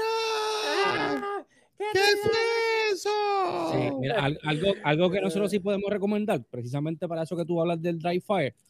Si usted no quiere depender 100% de su memoria, haga un checklist, haga una, haga una nota y Sí. téngala con sus cosas. Pues mira, ok, saqué las municiones, descargué el arma, saqué todas las municiones del área, traje cargadores vacíos, haga una, una- una lista de inspección. Si usted cumplió con todo eso, ok, vamos a empezar dry fire. Ah, que le va a tomar un poco más de tiempo, chévere. Sí, yo prefiero que le tome un poco más de tiempo a que usted sea el próximo en salir en las noticias. Diciendo que se disparó, se disparó, entre comillas, accidentalmente con un arma de fuego. Y yo, y yo creo que también ayudaría, no sé si ayudaría, pero siempre he dicho que dejen de estar diciendo, o sea, en la prensa, dejen de estar diciendo accidentalmente, cuando tienen que ser de verdad, como que decir las cosas como son, póngalo, fue negligencia, negligencia, persona se dispara negligentemente, dejen de estar diciendo el accidente, porque ese tono de accidente, esa palabra le da como que un ups, mala mía, pues, no fue a propósito. Tanto, está, tanto están repitiendo que viene el lobo Hasta que llega un punto en que se lo creen. Mira, y eso es Pero- otra, como estábamos hablando ahorita anteriormente, em, lamentablemente la, la- la prensa en Puerto Rico es, lo que le gusta es el sensacionalismo, no le interesa educar verdaderamente al público. ¿Por qué no? ¿Por qué de, para por nada. qué- Ujú. Es el ¿Por qué- lo que quieren es por qué de tantas, de tantas personas cualificadas? Y no estoy hablando de, de Richard, ni mío, ni de tácticas, no, estoy hablando de muchas otras personas que están súper cualificadas para presentar temas y hablar con base y fundamento en esas plataformas. Nunca los llevan. Nunca Sí, los llevan. Porque, sí, porque no quieren, exacto, no quieren, no quieren. Porque le van, porque le ponen a alguien que sepa lo que está hablando, le explica las cosas como se supone, y no, eso no, espérate, eso no es lo que nosotros queríamos. Tú tienes que poner esto como las cosas malas. ¿Entiendes? Ahí es, ahí es que se ahí entonces yo me, me- a mí me, me da mucha rabia a veces ver los programas estos de jugando pelota dura que tratan de hacer un análisis de alguna situación a medias. Es como que lo empiezan y lo dejan medio mojado y se quedó, como que resuelve como pueda. Mano, y no, o sea, le estás dando muy mala información al público. La gente está entonces basando, eh, tomando decisiones a base de lo poquita información que leíste ahí y la opinión de, dos, de maybe dos o tres panelistas que pues no necesariamente sea cónyuge o con, eh, con- con- congruente con el resto del mundo de las armas de fuego. Dicen que esas, esas, pues, esos noticieros deberían darse mejor tarea de buscar personas completas que puedan darle la información completa y que le den la oportunidad a esas personas a hablar, no simplemente a rellenar el espacio de que ellos quieran. Pero eso son soñando, eso es pidiéndole mucho a la, a la- a la media. Muchachos, voy a hacer dos preguntas y con esto terminamos. Y quiero y, y las quiero que las contesten sí o no. Y después, Sí si los públicos, si me piden que abundemos, después yo volvemos y hacemos esto. Me encantó hablar con ustedes. Y si ustedes quieren, lo vamos a repetir de nuevo. Me encantó Todas las veces Eh, que tú quieras. Este, y, y- y tal vez no, no, no quiero que se queden con la de, ya lo Toby, pero es que sí o no, yo, pero quiero que se quede así porque quiero que la gente después lo piense. Y, y, y, si- y me pidan, y pidan, a mí me gusta que la gente me pidan entrevistas, y qué sé yo, ¿verdad? Claro, hay que, este, hay que crear esa- ese drama, claro. Exacto. Este, a Richard le voy a hacer la primera, eh, la primera pregunta. Richard, ¿es sí o no? Tú me dices sí o no, y ya, ¿sabes? Eh, appendix carry, Mm, Appendix carry. Appendix carry. sí o no. Sí o no, sí o no, that's it. No, no te pongas pre creativo. No. No, ok. Este, Ismael, cannabis y armas de fuego. Cannabis y armas de fuego. Ok. Mezcla- vamos, te voy a añadir, te voy a añadir mezcla. ¿Sí o no? Acuérdate que sí o no. ¿Sí o no? ¿Sí o no? Sí o no, sí o no, sí o Yo no. tengo que escuchar la pregunta completa. La- la- el cannabis mezcla con armas de fuego. No, Yo uso cannabis y quiero tener armas de fuego, ¿sí o no? No, no, no. no. Eh, ok, eh, es- perfecto. Hay que discutirlo, pero de Exacto. primera Las entrada, dos preguntas hay que discutirlas. Es que exacto, Claro, es que son bien perfecto. interesantes, Ah, mano. Diste un ah. tema, uy, uy. Pues lo, te- lo te así tengo una a ti. hacer- Ajá, Te tengo una a ti. Tu ED Everyday Carry, tu, todo el- tu diario, Ajá. equipado completo, linterna y red dot o Iron Sight y nada. Este, linterna, bueno, linterna, red dot no todavía. No me siento confiado para aportar una. Yo acá soy, yo acá soy anti todo. Yo ando Iron Sight y sin linterna y sin red dot para mi everyday, porque tengo mi- mis dif- mis diferencias. Pero eso es un tema que podemos, podemos bregar. Oye, y, y- y algo que, ¿verdad? Para precisamente hoy le quité la linterna a mi pistola de EDC después de tres años teniendo linterna porque entendí que este es mi, este es mi, ¿verdad? Mi, mi- mi experiencia, que era peso, este soy yo, era peso innecesario y mejor prefiero tener la linterna en mi mano. Llegué a esa conclusión hoy precisamente, qué bueno que me preguntaste eso. Mm, Y- interesante, eh, Dos linternas. interesante. Dos linternas. Sí, lo que No, pasa ya, dos linternas. sí. es que el pues, tema pues, linterna, mira, eso es otro mundo que si nos subimos No, por ahí para abajo estamos no. dos horas más. eh, eh, eso es lo que vamos para el próximo, pues ya saben, ya saben, el próximo tema vamos a hablar un poquito de cannabis, con las armas de fuego, vamos a hablar de, de linterna, vamos a hablar de retos, so vayan este a este, ¿verdad? Este, pensando en qué queremos hablar, ustedes saben que a mí, yo, bueno, yo les dije a ustedes, bueno, yo no les ni les envié preguntas, porque yo quería que fluyera así mismo el podcast y me encantó. Y Sí, hubo, una, hubo una sola pregunta que yo te dije, puedes preguntar de lo que sea menos esto. Exacto, Si Todo quieren es- saber, si quieren saber lo que es, cuando nos vean nos preguntan. exacto. Ah, pues perfecto. Pues eso, eso va, eso va.